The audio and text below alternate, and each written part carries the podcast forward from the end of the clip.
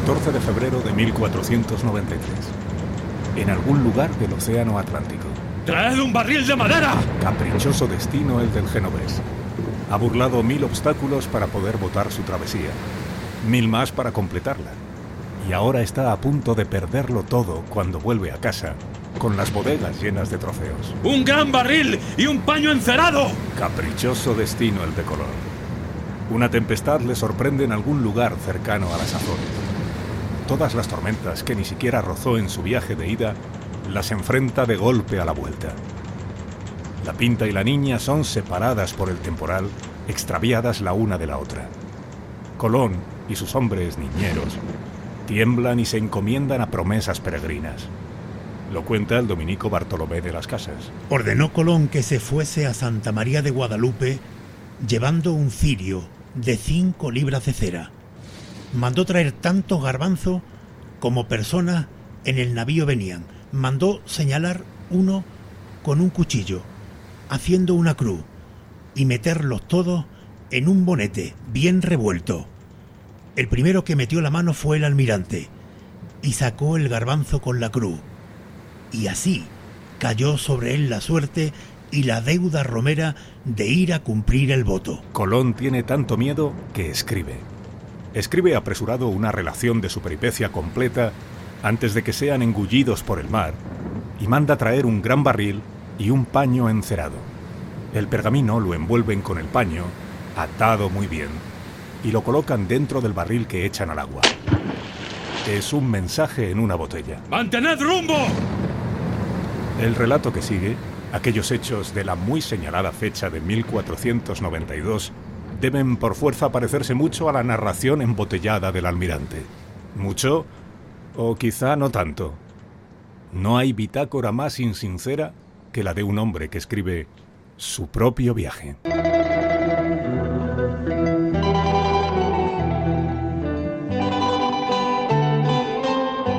...1492...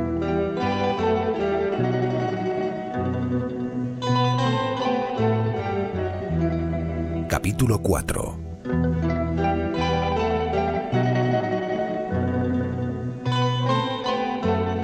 La victoria de las cosas imposibles.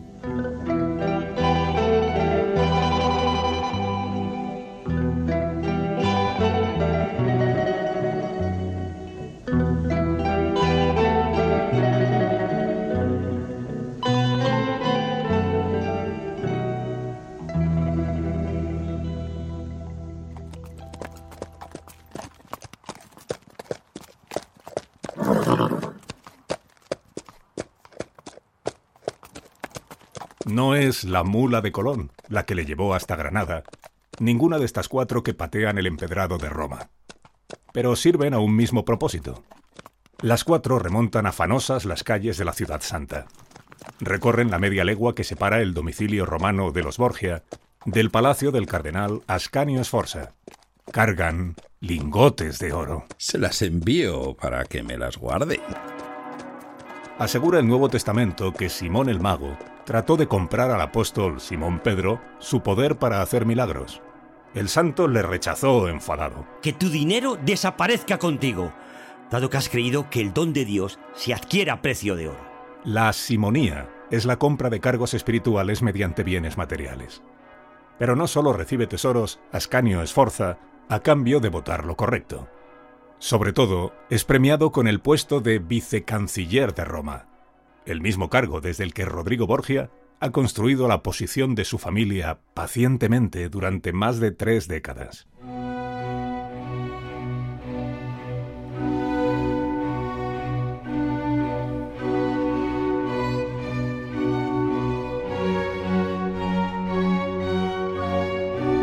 El papado del final de la Edad Media estaba desprestigiado y herido.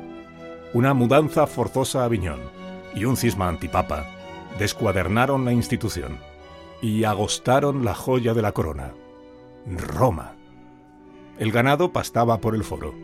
Las venerables estatuas servían como simple material de construcción. Pero el Renacimiento salva la ciudad. Sus ideas concilian lo cristiano y lo clásico como dos tradiciones sin contradicción. Las artes, proclaman, no son vanas o frívolas, sino testimonio también de la grandeza de Dios.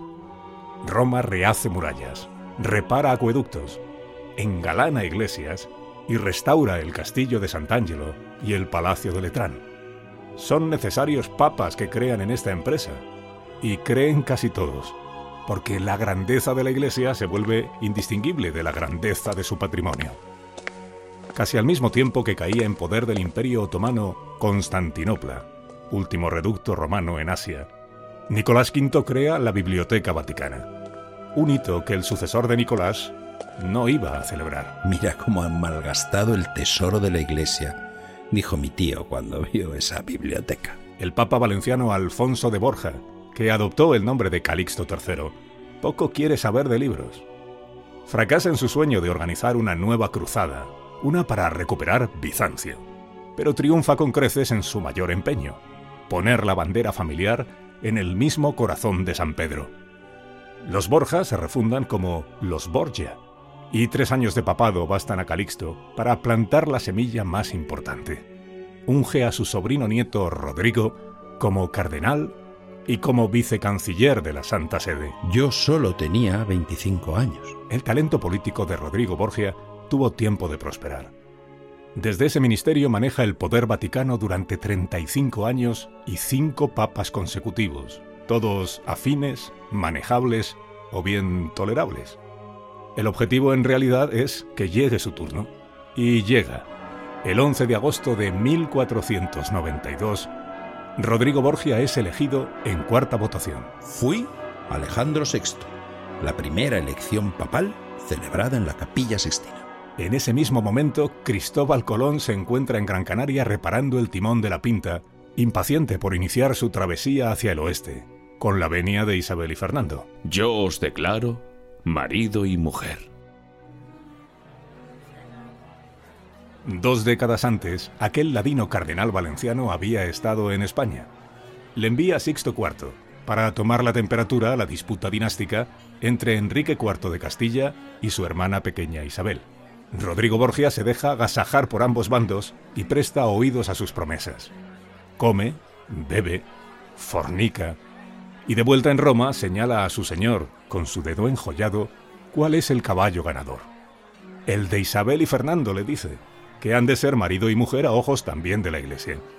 Sixto IV regulariza entonces el matrimonio ilegal que su predecesor no quiso autorizar. Y un cardenal no olvida nunca a sus aliados. Mucho menos un papa. Los reyes católicos favorecen desde entonces a la familia Borgia, y el sumo pontífice, cuando llega el momento, sabe recompensarlo con creces. No solo dándoles el ilustre título de Reyes Católicos. A Portugal corresponden todas las posesiones atlánticas más allá de las Canarias. Se firmó en Alcasovas. El rey de Portugal pide soberanía sobre el nuevo mundo que encuentra Cristóbal Colón. El Atlántico sigue siendo un inmenso campo de batalla diplomática. Castilla no cederá palmo alguno de las Indias descubiertas a Poniente, ajenas a cualquier tratado anterior. Hijos míos, sabed que Dios trazará una línea. Cuatro bulas y otro tratado, el de Tordesillas, zanjan la cuestión. Los atareadísimos geógrafos del reino redibujan el mundo como pueden todas las semanas. Ora Nueva Esperanza, ora La Española o Cuba ahora pintan la línea vertical, de polo a polo, que las monarquías negocian y el Papa arbitra. La voluntad sagrada cae 370 leguas al oeste de Cabo Verde, una raya fronteriza en mitad del Atlántico que gana para los portugueses, sin saberlo todavía, la futura soberanía sobre Brasil. Nunca estuve de acuerdo. Es Alejandro VI, padre de al menos siete hijos, uno de los últimos papas con el mapamundi en las manos.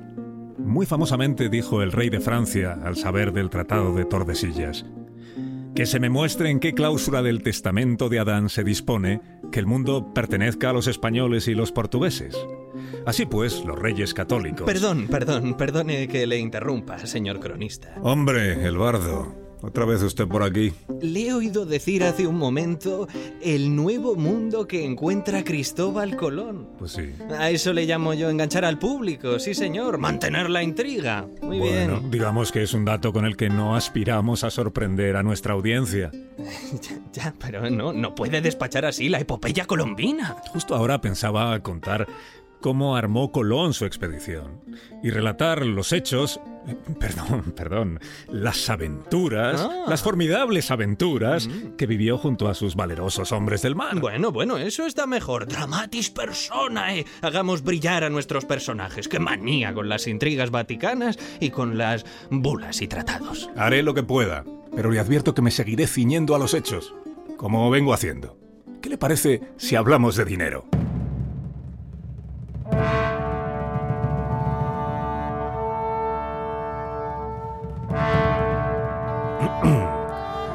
Los reyes católicos no solo aceptan patrocinar el viaje de Cristóbal Colón, también le conceden sus famosas exigencias. Firman su señorío feudal del Atlántico, que le promete poderes iguales a los de cualquier gran terrateniente castellano. Y firman también su diezmo sobre todos los negocios de las Indias. Nunca se dio tanto a nadie y a la vez tan poco. Pues, ¿quién garantizaba éxito alguno al italiano embarcado en una travesía extravagante hacia lo ignorado? Isabel y Fernando siempre vieron su generoso contrato con Colón como un papel más estimulante que vinculante. Nada teníamos que perder. Y ningún dinero salió de las arcas reales. La empresa se tasa en 2 millones de maravedíes, cantidad similar a todos los ingresos anuales de un aristócrata de provincias. Las cuentas son conocidas. El Estado pone más de la mitad.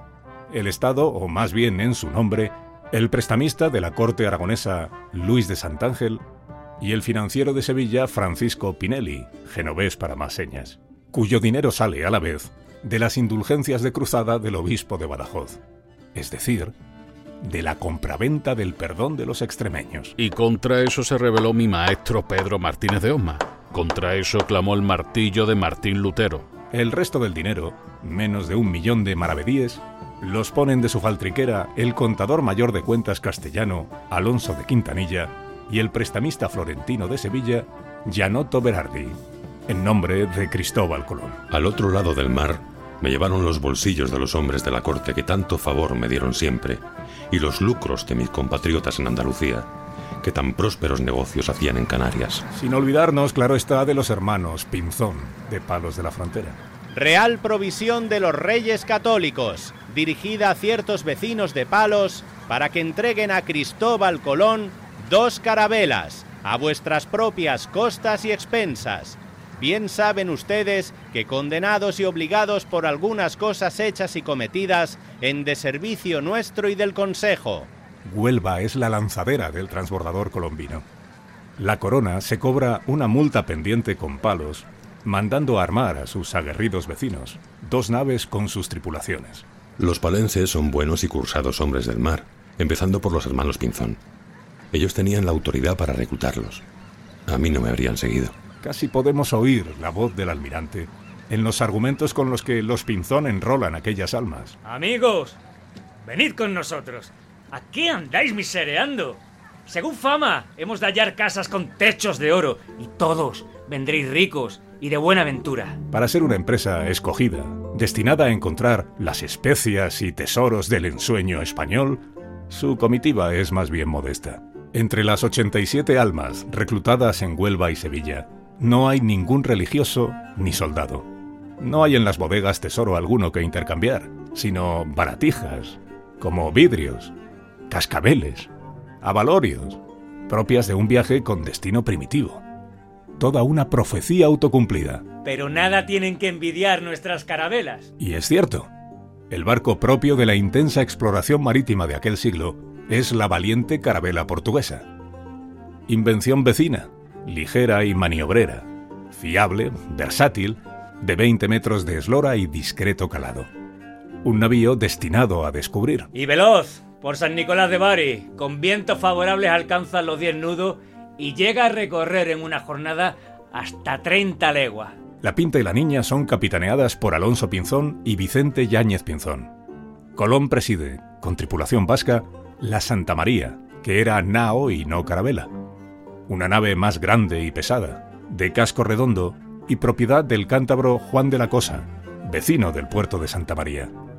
No había mucho más donde elegir.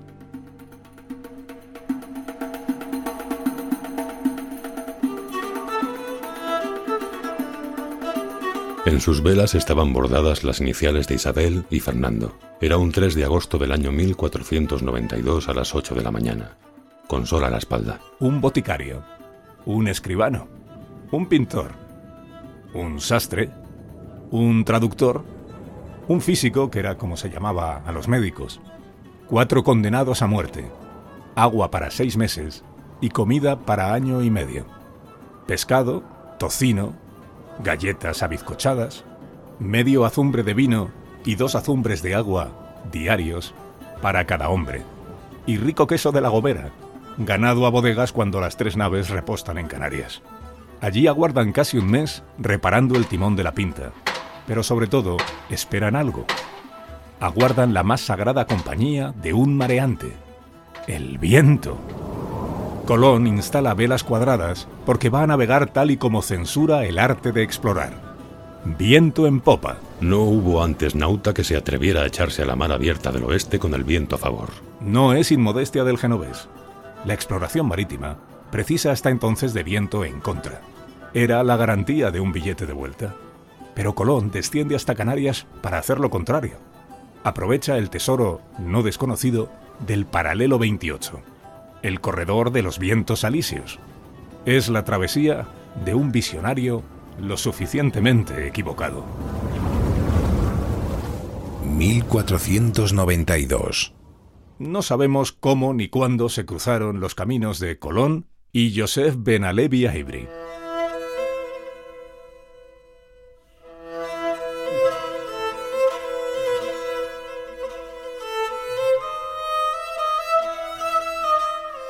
Sabemos de Joseph su religión, judía, y su profesión, traductor. Sabemos que fue intérprete del gobernador de Murcia por conocer hebreo, mozárabe y algo de árabe. O en palabras mucho más bellas de Bartolomé de las Casas. Decía saber hebraico, caldeo y aún algo de arábigo. Joseph pudo conocer a Colón en Murcia, en una visita de los reyes católicos durante la Guerra de Granada, acompañados del genovés.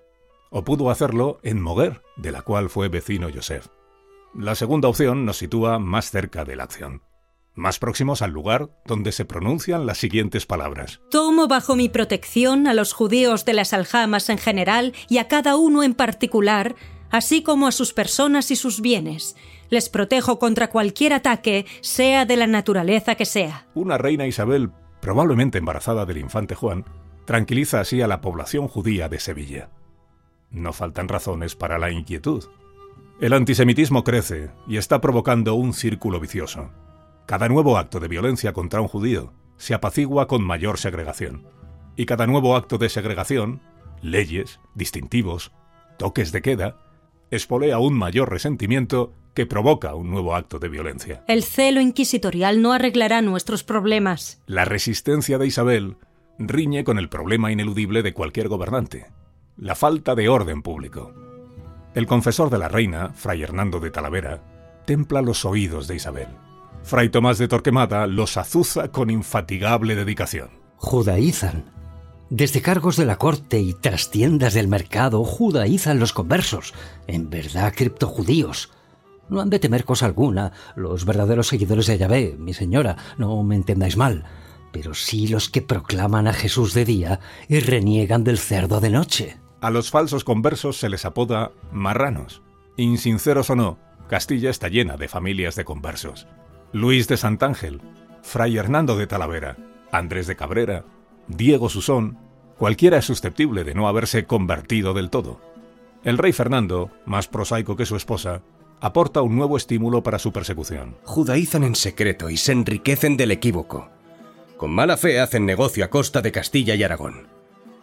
Llevémosles ante el tribunal y enajenemos sus bienes para la cruzada granadina. El Papa Sixto IV estuvo de acuerdo. El mismo hombre que proyecta la capilla sixtina emite la bula que crea la Inquisición castellana. El objetivo son solo los herejes, los marranos. La institución no necesita perseguir a los judíos sinceros si puede influir para que los expulsen. Por ende, con consejo y parecer de algunos prelados y grandes y caballeros de nuestros reinos y de otras personas de ciencia y conciencia de nuestro consejo, habiendo habido sobre ello mucha deliberación, acordamos de mandar salir a todos los dichos judíos y judías de nuestros reinos, y que jamás tornen ni vuelvan a ellos, y que hasta el fin del mes de julio primero que viene salgan todos de nuestros reinos y señoríos. Solo han pasado tres meses desde la toma de Granada, pero nada muy inesperado hay en aquella decisión. Antes habíamos abandonado Francia, Inglaterra y Alemania. Familias de judíos como los Takuto. Isabel y Fernando confiesan desde hace tiempo su deseo de unidad religiosa, aunque ésta signifique perder a decenas de astrólogos, comerciantes y financieros. No así muchos médicos, que fueron salvados de la quema. Decretaron un plazo de cuatro meses. Salieron de las tierras de sus nacimientos, chicos y grandes, viejos y niños, a pie y caballeros, en asnos y otras bestias y en carretas. Escribió el cura Andrés Bernaldez. Y continuaron sus viajes cada uno a los puertos que habían de ir, e iban por los caminos y los campos por donde iban con muchos trabajos y fortunas, unos cayendo, otros levantando, otros muriendo, otros naciendo, otros enfermando, y que no había cristiano que no hubiese dolor de ellos, y siempre por donde iban los convidaban al bautismo, y algunos, con la cuita, se convertían y quedaban, pero muy pocos, y los rabíes los iban esforzando y hacían cantar a las mujeres y mancebos y tañer panderos. Las conversiones fueron masivas, superaron en número a la cantidad de expatriados. El ilustre recaudador hebreo de la reina, Abraham Senior, se bautizó como Ferran Pérez Coronel. El traductor, Joseph Benalevi Ibri, acaso murciano, acaso moguereño, se hizo llamar Luis de Torres, justo a tiempo para enrolarse como intérprete en el primer viaje de Colón. Un viaje que partió justo cuando expiraba el plazo de desahucio de los sefardíes. Sábado, 8 de septiembre. A las 3 horas de la noche del sábado comenzó a ventear nordeste y tomamos camino del oeste. Tuvimos mucha mar por proa, que estorbaba el camino, y andaríamos aquel día nueve leguas con su noche. Colón inventa en su primer viaje el cuaderno de bitácora. Hasta entonces los diarios de a bordo son mucho menos exhaustivos y literarios. 15 de septiembre. Navegamos 27 leguas, y en esta noche al principio de ella vimos caer del cielo un maravilloso ramo de fuego en la mar. Lejos, cuatro o cinco leguas. Un meteorito pudiera ser. Colón mezcla un seguimiento diario del avance de la expedición con referencias climatológicas, ornitológicas o incluso religiosas. Y era el tiempo como por abril en Andalucía, y dijeron los de la carabela niña que habían visto un garjao, y en las manos del alto Dios están todas las victorias, y muy presto nos dará tierra. Colón es un narrador irreprimible. Pero además el genovés da cuenta de todos sus movimientos para dejar constancia completa. No confía en la palabra firmada de los reyes católicos. Justifica su empresa a cada paso. Domingo, 16 de septiembre. Andaríamos 39 leguas. Tuvo aquel día algunos nublados. Llovizno. En realidad el diario de Colón se ha perdido. Nos encomendamos a la copia oficial con la que trabajó el dominico Fray Bartolomé de las Casas y de la que hizo una reconstrucción posterior. La voz que oímos del genovés es en realidad la voz del dominico. Andaríamos 39 leguas. Tuvo aquel día algunos nublados, lloviznó, y hallaron aires temperantísimos, que era placer. placer. grande el gusto de las mañanas, que no faltaba sino oír ruiseñores. Y si moderno fue el empeño narrativo de Colón, mucho menos sofisticada es su navegación. Marea por estima, a ojo mediante una aguja de marear o brújula primitiva, un cuadrante para calcular la latitud y un calendario solar. Solo tres días después de salir de Canarias, Colón escribe Domingo 9 de septiembre. Anduvimos aquel día 19 leguas. Y acordé contar menos de las que andaba, porque si el viaje fuese largo no se espantase y desmayase la gente. La contabilidad colombina del avance kilométrico de la expedición es uno de los más fantásticos pasajes de esta historia. Colón encoge diariamente la cifra que comunica a sus hombres para aplacar su inquietud. Aquella curtida tripulación se asusta ante tantos días de viento a favor, tanto alejamiento mar adentro. Lunes 17 de septiembre. Navegamos hacia el oeste y andaríamos en día y noche 50 leguas más. No asenté sino 47. Y así como Colón encuentra América queriendo hallar la China y el Japón, el genovés acierta a cuantificar su avance real con una cifra falsificada. Pues no domina la dificilísima navegación por estima en mar abierto y atina más sin saberlo, con el dato manipulado que con el que se daba a sí mismo. Jueves, 20 de septiembre. Se mudaron muchos vientos con la calma que había. Andamos solo siete u ocho leguas. Llegar al mar de los Sargazos es una buena y una mala noticia para Colón. Buena porque se frena la velocidad de avance hacia lo desconocido. Mala porque la búsqueda de indicios de tierra firme se convierte en una tarea cada vez más angustiosa, llena de presagios estériles, de bancos de algas que al final no significan nada. Los marineros empiezan a desconfiar de ese hombre que les ha jurado que la mar océana es abarcable por hombres mortales. Viernes, 21 de septiembre. En amaneciendo, hallamos tanta hierba que parecía ser la mar cuajada de ella, y venía del oeste. Vimos un alcatraz. La mar muy llana como un río, y los aires los mejores del mundo. Vimos una ballena, que es señal de que estábamos cerca de tierra, porque siempre andan cerca. Bartolomé de las Casas relata cómo el descontento creció peligrosamente tras una serie de falsos avistamientos el 24 de septiembre. Murmuraban los conspiradores que era gran locura y ser homicidas de sí mismo aventurar sus vidas por seguir la locura de un hombre extranjero que por hacerse gran señor se había puesto a morir. Colón, aislado, veía la providencia en cada banco de tierra, en cada cangrejo de río. Por convicción o por necesidad, sigue alimentando la esperanza de su tripulación y la de los hermanos Pinzón que gobernaban los ánimos de la mayoría de mareantes. Octubre, mi capitán. Octubre no nos ha traído mejor suerte. Ya hemos cubierto casi mil leguas y el horizonte aplasta a mis hombres. La comida empieza a pudrirse. El 6 de octubre completan un mes de travesía desde Canarias. Y Colón cede a regañadientes a la exigencia de Martín Alonso Pinzón de un ligero cambio de rumbo hacia el suroeste, siguiendo la dirección de los pájaros.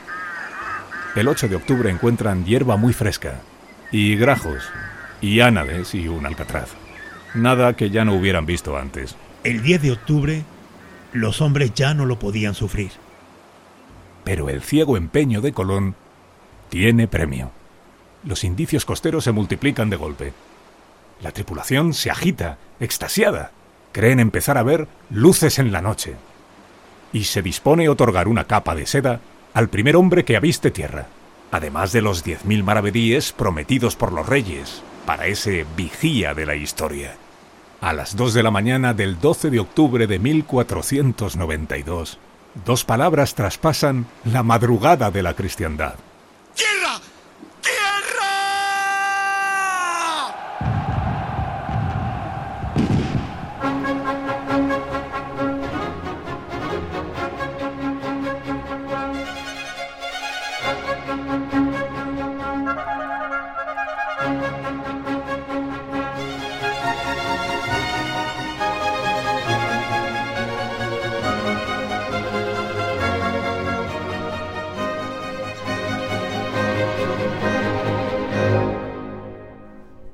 Hubo premio para Rodrigo de Triana.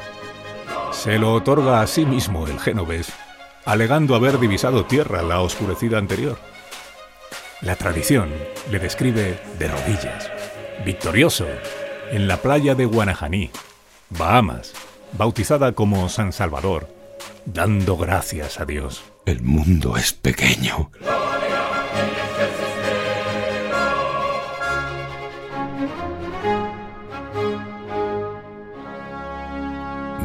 ...1492...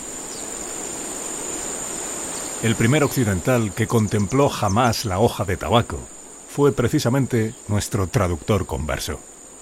Al murciano Luis de Torres, antes llamado Joseph, le encomiendan una trascendente misión.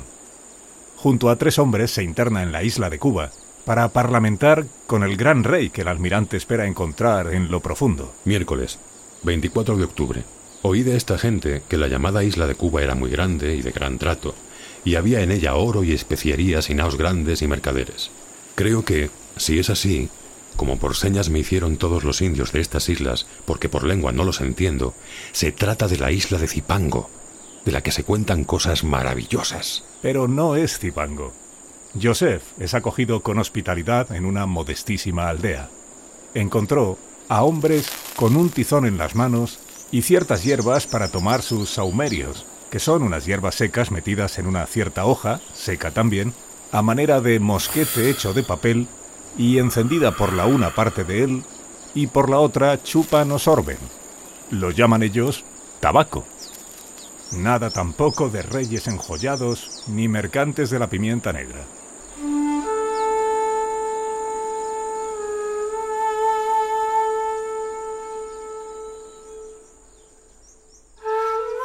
Traición. Otra traición de los Pinzón. Colón enfurece por la fuga de Martín Alonso Pinzón el 20 de noviembre, al timón de la Pinta. El onubense está harto y cansado como muchos de sus hombres. Todas aquellas islas caribeñas que bautizan con los nombres de los reyes y sus hijos solo ofrecen pájaros fantásticos, árboles frutales y beatíficos indígenas tan inocentes como para blandir las espadas por su filo. Ni rastro de los techos de oro de Catay. Pero Colón insiste en que no pueden estar lejos, que ya no puede faltar mucho. Busca al gran Khan de Marco Polo en cada gesto ambiguo de un indio, en cada indicio del mar o de la tierra, en cada isla que sustituye al anterior. ¿Dónde estáis, genovés? ¿En un confín del mapa o en el fondo del océano? ¿Cuándo regresaréis?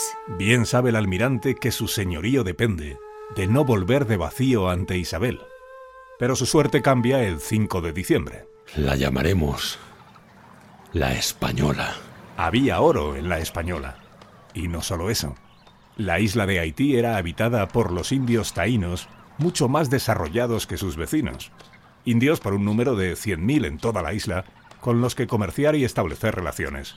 Al frente de ellos estaba el cacique Huacanagarix, amigo de españoles, el que nunca hizo cosas penosas a los cristianos, según de las casas. Alabado sea Dios. De no haber encontrado la española, Colón solo habría podido ofrecer a sus reyes la evangelización de unas islas sin una sola alhaja o clavo de olor. Y quizá jamás habría vuelto al Caribe. Pero 1492 no era un año cualquiera. Entonces llegó la Navidad.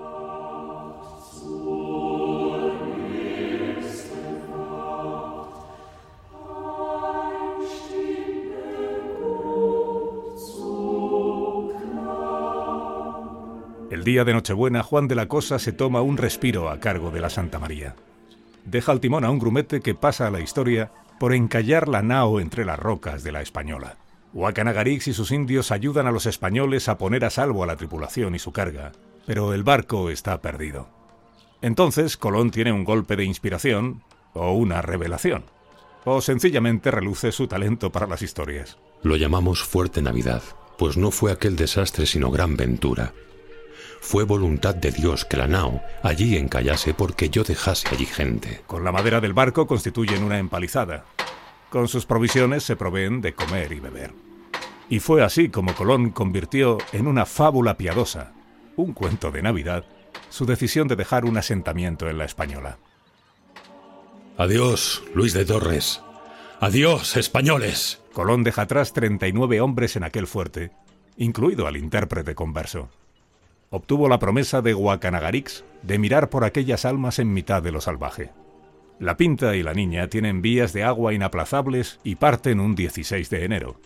Pinzón había vuelto el Día de Reyes, con más oro de la zona y una disculpa en la boca. Colón se siente optimista. Piensa que ya es suficiente con lo que tiene. Estoy en el umbral de las Indias, mi señora Isabel. Ya vuelvo a casa a daros nuevas. En las bodegas no hay quintales de oro y nuez moscada, pero sí variados argumentos colombinos. Reclamos para quienes pagan viajes, vainas de chile picante, un poco de canela, más de media docena de indígenas emplumados, aves de la zona, piña, hojas de tabaco y dos artilugios del Caribe, una canoa y algo utilísimo para los marinos del mundo que hasta entonces dormían como bestias al raso en las cubiertas. La hamaca. Tendrá pronto esta tripulación lo que tanto anhela. Un viento del oeste hacia casa. Sabe Colón más o menos dónde buscarlo, ascendiendo hacia el norte hasta al menos la altura de Florida. Lo encuentra el 5 de febrero. Nueve días después, más o menos a la altura de las Azores, le sorprende la tempestad. ¡Traed un barril de madera! Colón y sus pilotos están perdidos, tanto que creen estar no muy lejos de las Canarias. ¡Un gran barril y un paño encerado! Colón tiene tanto miedo que escribe. Escribe apresurado una relación de su peripecia completa antes de que sean engullidos por el mar, y manda traer un gran barril y un paño encerado. El pergamino lo envuelven con el paño, atado muy bien, y lo colocan dentro del barril que echan al mar. Es un mensaje en una botella. Mi angustia crecía, pues me parecía tener ante mis ojos la visión rememorada de mis dos hijos que estudiaban en Córdoba, abandonados, sin ayuda alguna en una tierra extranjera, antes de que yo hubiera acabado para vuestras altezas el servicio que podría disponeros a acordaros de ellos con favor. Y me esforzaba en consolarme con el pensamiento de que nuestro Señor no permitiría que una empresa como esta, que exaltaba grandemente su iglesia y por la que tuve que pasar grandes trabajos ante tanta hostilidad, quedara incompleta. Y tiene razón. La estrella de Colón parece imposible de extinguir. La niña resiste la tormenta y gana las Azores. La hostilidad de los gobernadores y funcionarios portugueses le parecen entonces a Colón un problema insignificante. Otra tormenta les azota camino de Lisboa, una que desarbola en parte la carabela. Pero Colón y sus hombres lo consiguen. Asoman por palos de la frontera el 15 de marzo de 1493. Pinzón también lo ha logrado y quiere contar su versión de la historia, pero la sífilis lo consume y apaga. El almirante de la mar Océana no pierde un segundo. La carta que escribe es la más importante de su vida. De ellas, todas esas islas he tomado posesión por sus altezas, con pregón y bandera real extendida, y no me fue contradicho. Pueden ver sus altezas que yo les daré oro cuanto hubiera menester, especiería y algodón cuanto sus altezas mandaran. Esto es cierto, y eterno Dios nuestro Señor, el cual da a todos aquellos que andan su camino la victoria de las cosas que parecen imposibles. Las imprentas católicas trabajan a pleno rendimiento para informar a todo el reino. Isabel y Fernando se encargan de que la proclama viaje también por Europa, traducida a varias lenguas, incluso iluminada, ilustrada en Basilea. Se considera esta carta el primer y más relevante superventas del ingenio de Gutenberg. Con permiso de las introducciones latinae de Elio Antonio de Nebrija. La fractura que se produjera hace 150 millones de años entre las dos mitades de Pangea, gran masa continental única del Mesozoico, ha sido suturada por un tozudo genovés navegando hacia un malentendido. El mundo comienza a girar entonces hacia Occidente.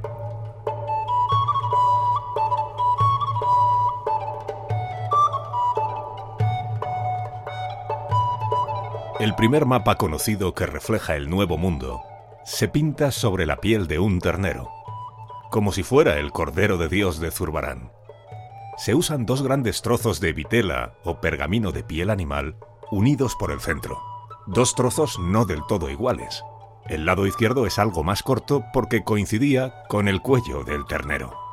El mapa mide 93 centímetros de alto y 183 de ancho contra la costumbre de la época, está firmado. Juan de la Cosa lo hizo en el puerto de Santa María en el año de 1500. No solo es un incunable de los planisferios. Sus contornos y dibujos compilan todos los saberes, mitos, obsesiones y descubrimientos de la época de 1492 y por si fuera poco, reúne a todos sus protagonistas. Fue este mapa muy alto encargo del obispo de Córdoba, Juan Rodríguez de Fonseca. Fonseca es un religioso, inclinado a las artes y las ciencias del Renacimiento. un eclesiástico formado por cierto profesor de latines. Fue mi primera ocupación cuando regresé de Bolonia. Fonseca, además de obispo, es también armador real de las expediciones colombinas posteriores a la primera. Su gestión de la empresa indiana le enemistó para siempre con este hombre tan difícil de contradecir. Nada sabía del mar ni de los indios ese cura zamorano. La elección del cántabro Juan de la Cosa como dibujante del mapa no es casual. Acompañé a Colón en su primer y segundo viaje. Y más veces fui al Caribe sin el almirante. Pero no son los galones náuticos el único motivo para contratar a De la Cosa. El pormenor de su mapa delata su otra cualificación, espiar. Era la cartografía de lo conocido y lo encontrado, la más alta y delicada materia política. Como agente de Isabel y Fernando, Juan de la Cosa viaja a la corte de Portugal. Allí hurta detalles del mayor hito portugués de los mares hasta la fecha de 1488, el descubrimiento del Cabo de Buena Esperanza. El nivel de detalle con el que dibuja lo que aún muy pocos conocen, la costa surafricana, es resultado de su acceso a material reservado. Uf, recabé la más actualizada información de cada litoral del mundo. Hablé con marinos, intrigué a funcionarios, aceché cartas de navegación y portulanos con la tinta aún fresca. En una fecha posterior, que se cree el año de 1503, Juan de la Cosa muestra su mapa a los reyes católicos. Que no salimos nuestras majestades, mi señora, pero sí aparecen los reyes magos. Era un mapa primorosamente iluminado y tintado con oros y acuarelas, con leyendas medievales y hallazgos recientísimos. En Asia cabalgaban Melchor, Gaspar y Baltasar. En Etiopía esperaba el legendario Preste Juan con su trono y su báculo. En Buena Esperanza, De la Cosa escribe. Hasta aquí descubrió el excelente rey don Juan de Portugal. En Norteamérica nos deja anotado Mar descubierta por ingleses, informado el de Santoña de las exploraciones del inglés Juan Caboto. Y dibujé una rosa de los vientos con la Virgen y el Niño y un San Cristóbal donde las Indias, que pinté de intenso verde. El viejo mundo, en cambio, apenas fue coloreado. Este énfasis americano convierte este atlas en todo un alegato colombino. Americano. No viví yo para oír eso de americano, que no fue culpa de mi amigo Vespucci. Una carambola bautiza el nuevo continente. La culpa es de unos impresores y dibujantes alemanes rendidos a la popularidad de los libros del florentino Américo Vespucio, llenos de viajes exagerados y medias verdades, hacen circular la denominación de América sin mayores intenciones. Su atractivo y sencillez se impuso. Colón fue batido sin querer por un vendedor todavía mejor que él, también italiano. Uno del que, curiosamente, terminó siendo bastante amigo. Muerta la reina Isabel, supe que mi ocaso era cierto. Colón no fallece pensando que había llegado a la especiería, aunque lo siguiera jurando hasta su tumba. Mi empresa es y será lo que siempre yo dije. Desde el principio tuvo que aferrarse a Asia. Una ruta factible hasta allí era exactamente lo que había prometido a los reyes en las capitulaciones de Santa Fe. Una docena de islas, de dudoso valor y quién sabía dónde, no iba a garantizar las rentas de sus hijos Diego y Hernando. Pero Colón sí se da cuenta de que estaba ante un nuevo continente. Ocurre en su tercer viaje. Vuestras Altezas ganaron estas tierras, que son otro mundo. Lo escribe así en su diario ante un indicio que consideró incontestable.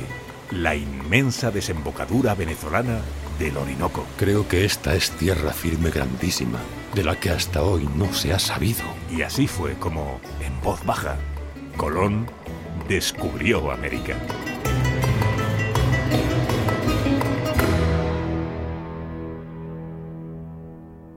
¿Qué? ¿Qué le ha parecido? Muy bien, muy bien lo de la tormenta. Y lo de Colón engañando a su tripulación sobre la distancia recorrida. ¿Algo que haya echado usted de menos? Mm, bueno, muchas cosas pasaron en 1492. La muerte de Lorenzo de Medici. Mm, por ejemplo, no hubo nunca hombre más poderoso sin cargo oficial alguno. Pero brindo por los grandes tiranos, pues con mecenazgos y laudes como el mío enjugan sus tropelías. Y no hemos contado la muerte del infante Juan. Mm, como señal de duelo se prohibió que los barberos de Castilla afeitaran hombre alguno, so pena de 15 días de grilletes por cada barba rasurada. El atentado contra Fernando el Católico en Barcelona. Salvó la vida gracias al toisón de oro. La gruesa cadena paró la puñalada. ¿Y qué me dice? ¿Qué me dice de la introducción del tenedor? El tenedor. Sí, el, el, tenedor fue un invento italiano que entró en España por Aragón. Comer con tenedor era lo más a finales del siglo XV. Si nos ponemos así. Es el típico asunto menor que engancha a nuestro público.